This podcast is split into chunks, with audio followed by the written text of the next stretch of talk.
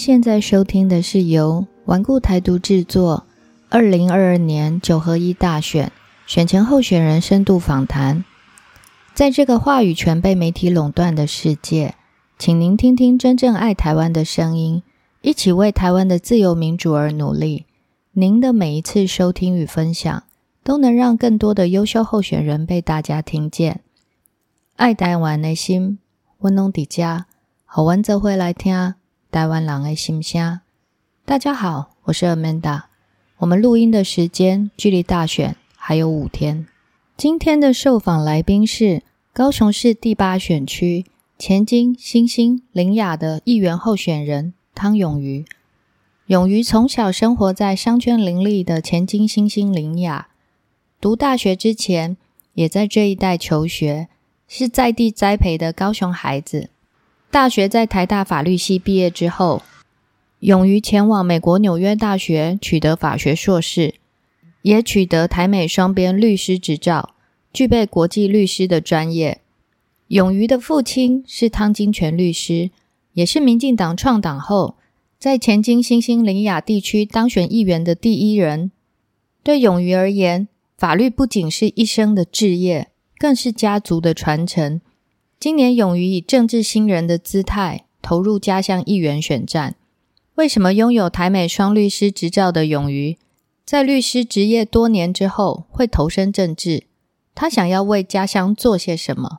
让我们欢迎今天的受访候选人——高雄前金新兴里雅区议员候选人汤勇于。勇于你好，请跟大家自我介绍一下。Hello，各位顽固台独的听众朋友，大家好，我是前金新兴林雅区，也就是第八选区的市议员候选人汤永瑜。有汤有鱼，我都跟选民介绍哈，我是五汤五鱼五喝的汤永瑜。我是在前金新兴林雅在的短汉的囡娜，小学的时候是读新兴区的七贤国小，国中呢是林雅区的五福国中。高中是前进区的高雄女中，那之后才去台北读台大法律，再到纽约读美国纽约大学的法学硕士。所以我整个成长的过程都是在我们前进新兴林雅区，对这个地方有很多的记忆，也有很深的感情，也见证我们这个区域曾经非常的繁荣，后来现在的这些转变。那也看到说现在开始又有新的一轮改变的契机在眼前。期待我们去抓住这个契机，然后华丽转身来做改变。勇于的父亲汤金泉律师是台湾民主运动里的大前辈，在七零年代还是戒严时期的时候，高雄市新兴区所发生的美丽岛事件，让当时的汤金泉先生决定辞去司法官，转任律师，并投入党外运动，为党外运动的人权案件义务辩护。甚至积极的参与街头抗争。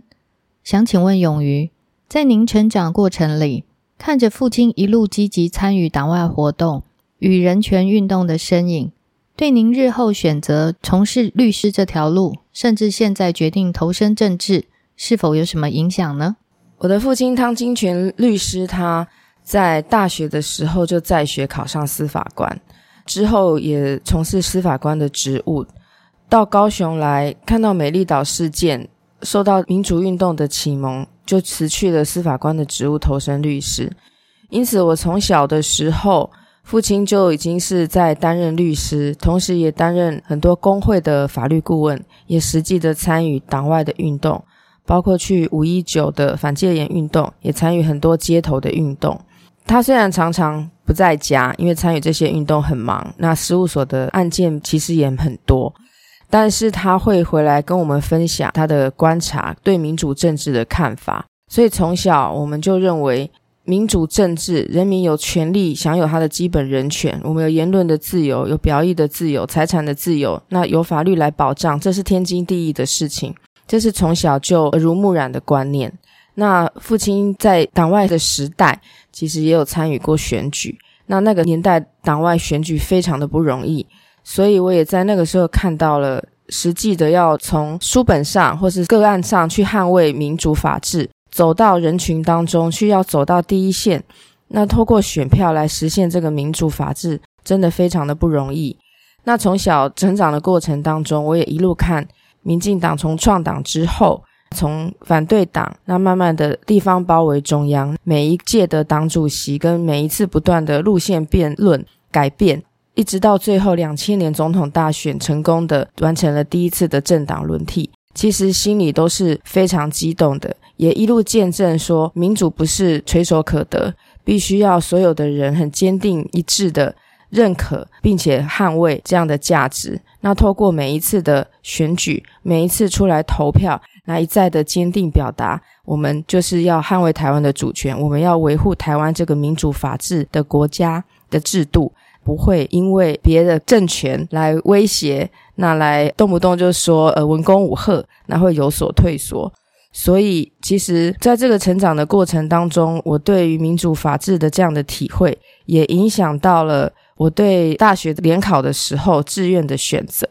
那那个时候确实也是对法律很有兴趣，那也希望能够未来从事法律相关的工作，因为法律形成的过程其实就是政治。那法律有解决我们社会问题的功能，但是法律也有推动社会进步的功能，它就是我们社会意志整体的一个展现。那它也有妥协的地方。所以，制定法律、修改法律的过程就是政治，它是分不开的。那但是，法律又有它的专业，又有它捍卫的基本价值。法律又是所有权利保障的各种平衡跟底线。因此，我自己是非常享受就读法律、学习法律，以及考上律师之后去适用法律、应用法律的这样一个职业跟过程。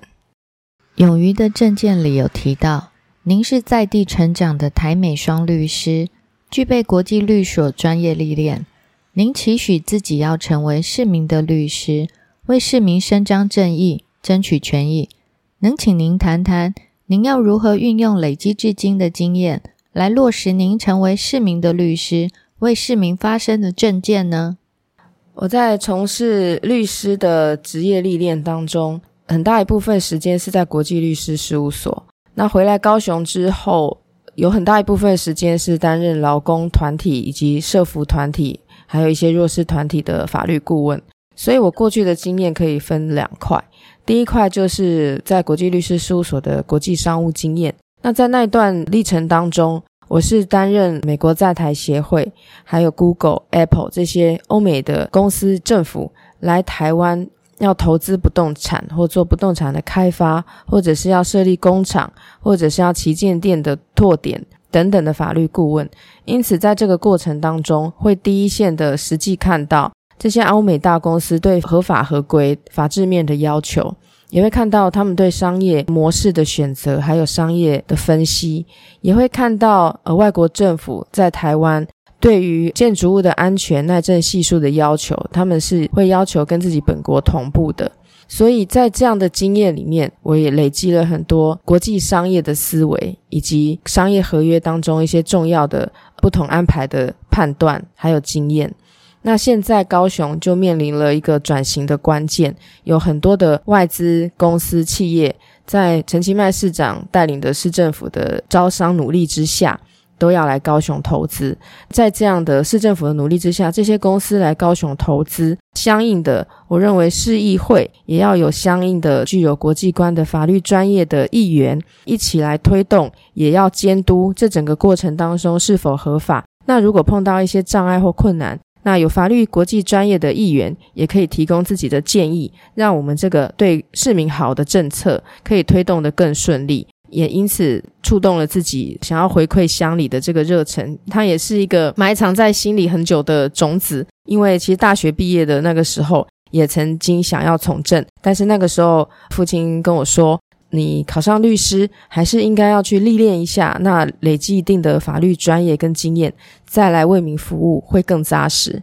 所以那个时候并没有马上从政，但是其实从小到大一直都对政治也很关心。也从父亲的身上看到一位为民服务的政治人物应该要有怎么样的操守跟原则，这是我一直鞭策自己，希望自己未来也可以做到的。那另外一部分是担任呃劳工团体还有社服弱势团体的法律顾问，那这一部分就是对于这些工会还有团体的会员们，提供义务的法律咨询。会员们不外乎日常生活碰到的各类的法律问题，车祸、继承或者是婚姻，还有一些社会福利的需求。从这些个案当中，我认为个案的服务当然解决个案的问题，但是身为一个想要有志于从事公共服务的人来说呢，要从个案里面去找到通案的问题，然后用通案的方式，看是立法或者是推动政策来解决通案的问题。那举一些例子，像例如说，呃，之前我在脸书上有分享，那有弱势家庭重症的儿童。那他在成长的过程当中，因为健康的因素，他需要很多的帮助。那在目前现有的社服还有相关政策的环境之下，有可能上了小学之后，他的帮助或许会不见得能够那么多。那我们要如何在他即将进入小学的这个阶段，来想办法帮他找到这些协助的资源，让小朋友一方面能够心无旁骛的。去成长、追求课业，还有一些期望他发展自我。那另外一方面，也可以顾及到自己健康的需要。所以这个是未来我希望能够有幸进入议会的话，针对儿童权益的部分来加以多多监督跟关注。那再来，今年上半年疫情爆发，那个时候有很多选民有防疫保单的法律问题，在那个时候我们也提供过防疫保单的法律咨询。那也确实有不少的选民的确有这样的问题。在这些服务的过程当中，我体会到，在自己有法律的专业，那能够为民服务是一件很令人有成就感的事情。像我常常出去邻里拜票的时候，就会碰到曾经被我服务过，或者是被家父服务过的选民，那他们都会非常的感谢。也曾经有一位选民，我在站路口的时候碰到他，他就说他非常的感谢我父亲当时。在他寻求帮助的时候，那其实他并没有特别的资源，也不是特别显赫的人物。但是我父亲因为他是选民，不会有任何的考虑，那就是帮助他解决了这个问题。他非常感动，因为他认为说这个服务确实解决他当时碰到这个困难，那让他一直感谢至今。还有有一次我去追乐色车，那也有一位选民就从远处跑来，他跟我说。非常感谢我，因为他打电话问我一个法律问题，我也没有特别问他是谁，他问我问题，我就回答他的问题，并且安抚他的情绪，跟他说没有关系，你这个法律上应该怎么样怎么样，那你到时候到检察官那边，你就是照实说，提供相关的分析给他听。那他听了我的回答之后，他也就比较稳定，那也去顺利的完成检察官的侦讯，那后来也拿到不起诉处分。那他在这个当下，他就表示说非常的感谢我。那我也再一次的体会到说，能够运用自己的专业去帮助我们的身边的乡亲，那能够提供更多的服务，能够把自己相信的法律的公平正义运用到更大的格局，去帮助更多的人。才是我们去学习法律，才是我们人生而为人的一个更重要的意义。前金新兴林雅地区，由于种种原因，人口近年减少许多，连带今年议员席次也由六席减为五席。人口要成长，就必须要有人口移入。如果是漂泊在外的青壮年们返乡定居的话，对地区的发展会是好事。然而，伴随着青壮年们返乡定居的同时，也会衍生许多需求，譬如成家立业、生儿育女、照顾上一代等等。对于这些基本的家庭需求，勇于觉得可以如何协助呢？那以我个人的经验而言呢，其实我认为，在孕育子女的决定跟实际养育子女之后，如何能够减轻？养儿育女过程当中的负担，不管是财务的负担、心理的负担，或者是教育上的负担，才是让父母真的能够有所喘息，也能够确实能够更多的享受这个养儿育女的过程。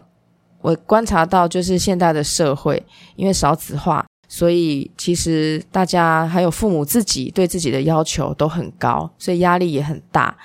不管是假日要安排活动，或者是说学校的选择、教育方式的选择，那其实很多家长都会做很详细的考虑。这个部分，我认为说政府可以做的，就是尽可能的提供平价、优质的托育跟照顾的环境，让父母可以更无后顾之忧的去。一方面发展自己的专业、自己的工作，另外一方面呢，也可以有国家来分担一部分的照顾工作。父母可以用平价的负担方式，哈，在不会造成太大财务负担，让小朋友可以得到很好的教育照顾。那从两岁以下的托育，到三岁到六岁的幼儿园，甚至是六岁之后的小学，其实政府去提供多元平价的教育跟照顾机构跟环境。我觉得是很重要的。那除此之外，平常休闲活动这一块，那因为我们有很多前进新兴里亚有很多的艺文跟运动设施，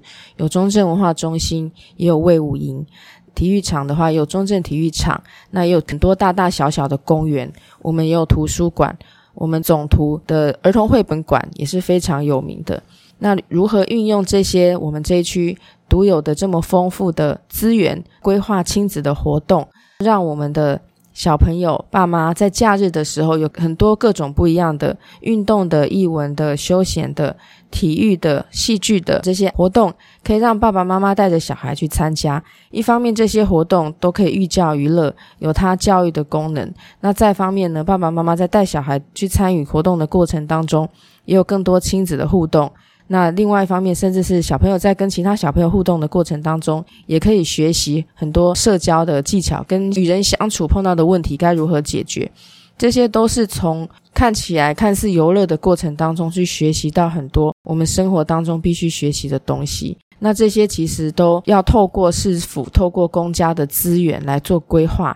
才能够让它达到最大的效益，也是能够让最多人受惠的一种方式。那再来就是我们前进新兴里啊，有一些闲置的空间，例如旧的七贤国中、旧的市议会，还有国际商工等等。因为我们是比较老的部落，有一些空间呢，它已经闲置没有开发。那我也希望说，未来能够有机会进入议会，我们去盘点这些空间，让它能够活化使用，看是作为多元的运动中心、活动中心，里面有亲子馆，或者是有公园。或者是以其中一部分新建社会住宅，那在这些声音，在我参与这个相关的开发的愿景工作坊里面，我都有听到选民。都有各种不同的期望跟声音，而大家也都非常的希望这些声音跟需求能够这被放入在我们这个开发过程的讨论当中，最后呢，让它开发的结果是一个符合我们整体的都市需要，也符合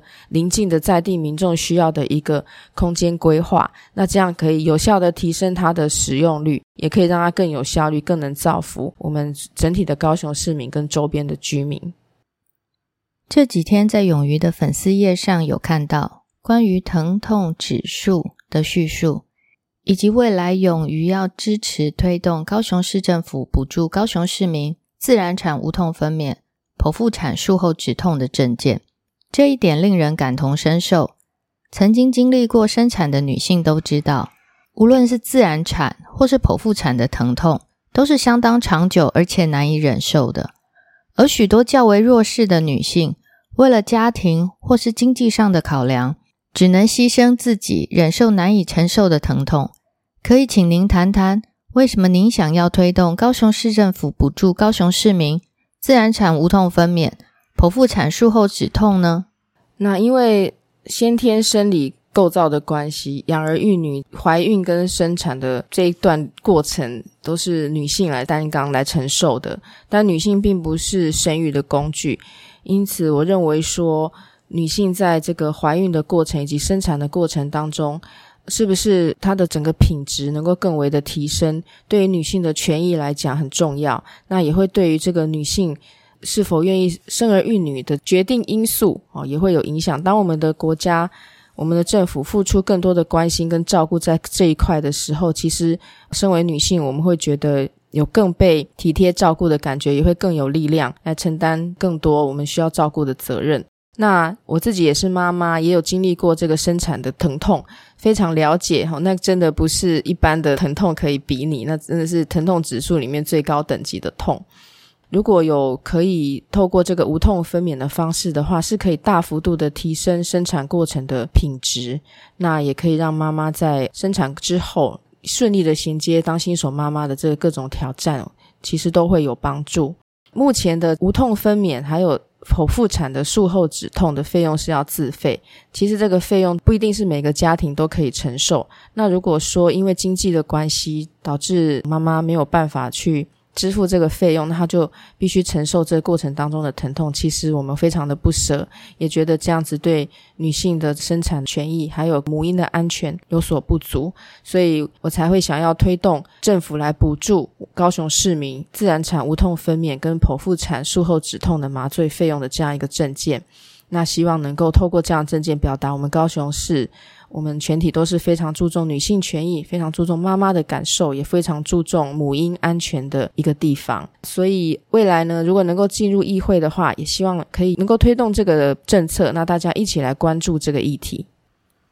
前金新兴林雅地区的特色就是商圈以及市场林立，譬如位于林雅区的五福商圈、新兴区的六合夜市、新爵江商圈等等。都是高雄在很早期就已经发展成熟的商圈，许多高雄人想要买舶来品或是最新流行的时尚百货，都会想到五福商圈以及新爵江商圈。近年来，由于高雄随着产业的提升，发展的重心也有一些变化。这些商圈和店家其实一直都在，只是相较于当年的风华绝代，似乎又少了一些色彩。这些年，在陈局前市长以及陈其迈市长的努力下，高雄转变得越来越快，不再只是当年的工业产业城市，而是饱含人文色彩、让人想要移居的城市。对于如何让前金新兴林雅的老商圈和店家不只存在高雄人的记忆里，而是可以跟高雄的城市转型，一起找出自己吸引人的特色，重新活跃，能请勇于谈谈。你觉得可以怎么做呢？我希望未来能够针对商圈的短中长期需求，结合在地情感的记忆亮点，让商圈更有特色。具体来说，短期的来讲，比如说像是南华商圈啊、新爵江商圈、中央公园商圈等等，因为它不是像是购物中心或百货公司。所以它的停车空间以及厕所的空间，还有动线都会需要规划，让它成为一个很舒适的，可以让人在这个商圈里面走来走去购物，一整天都不会觉得累。这个生理需求也都有获得照顾的地方。所以针对短期的部分呢，相关的这些硬体、基本的运输，还有顾客的这些食衣住行的需求、厕所的建制等等，我认为这是短期需要去做的。那中期的话，其实也要带来它这个商圈的新的商机是很重要的。一个例子来讲，最近市政府就有宣布成功的引进了唐吉诃德这个在日本很有名的零售品牌的专卖店。那里面就是卖的东西，大家如果去过日本或是台北它的店的话。里面卖的东西琳琅满目，可以让你逛一整天都不想出来。那未来它即将落脚于大力百货 B One 的 A、B 两栋的这么大的一个面积，那可以期待的是，它将会带来很多的，不管是在地的客人、观光的客人啊，人潮。那人潮就会带来商机，带来改变，也会看到周边的这些店家一定会有新的变化。那我们非常期待。那这也是一帖很有效的药方。也就是引进国际旗舰的品牌哦，或者是大型的品牌，透过这些品牌强大的吸客能力来带动人潮，然后进而让我们这个商圈再次的活化。那同时呢，依照商圈的特性，例如说新爵江商圈其实是很多年轻人喜欢去逛的，那它的产品定位、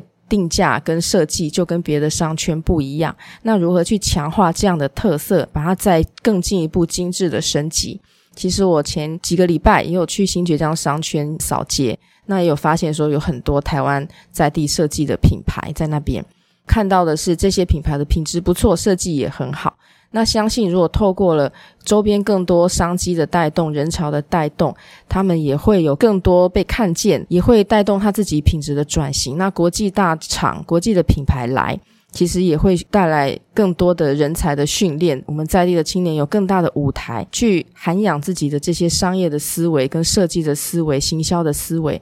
也许我们会看到更多在地的品牌茁壮，然后变得国际化，都是很有可能的。这个是我看到，就是目前我们在朝一个正确的方向来进行，那应该要继续来加以强化。那长期的需求的话，我认为还是要透过法令、特色商圈的自治条例，还有我们透过一些都市更新跟开发的工具，例如这些很多的商圈，它其实在捷运站附近，那我们可以去思考，透过大众捷运法里面。联合开发的一些规定，让这些建物能够用更活泼的方式来更新、跟改造或是开发，同时也兼顾原来所有权人的权益，跟解决这些可能有些人不愿意参与开发，那联合开发也有相关的机制可以处理。这个是我未来希望能够，如果进入议会的话，那跟所有商圈的伙伴一起推动，我们找出每个商圈在地的特色，那引进商机，让它再生活业永续不息。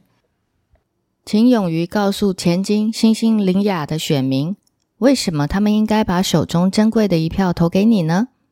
各位亲爱的乡亲，那我们这一区呢，目前呢应选的席次有五席，其中一席呢是妇女保障名额。那我在这边要诚恳的拜托乡亲，请十一月二十六号，请一定务必要出来投票。我们希望能够有越多人出来投票，来捍卫台湾的民主。再者呢，我要拜托恳求大家。给在地的成长，那有法律的专业，又有国际经验，也身为女性的勇于一个机会，让勇于能够在议会为您发声跟争取权益，运用勇于的过往的这些法律的专业的历练跟训练，那结合我们在地的热情，跟乡亲一起努力，让我们前进新兴林雅变得更好。我想要跟选民说的是，让我们一起拼出全台第一个台美双律师的市议员。也要跟乡亲拜托，我们把本区的妇女席次留在我们法律专业的这一边，留在我们有在地清新国际法律专业议员的代言人这一边，哈，勇于这一边，让勇于能够为您发声，为您争取权益。所以真的要拜托大家，十一月二十六号，请一定要出来投票，请给新人汤永瑜一个机会。五号的汤永瑜，拜托大家。今天非常谢谢永瑜的受访。也请大家务必支持汤永瑜，前金星星林雅区的汤永瑜。谢谢大家，感谢大家的聆听，祝大家有个美好愉快的一天。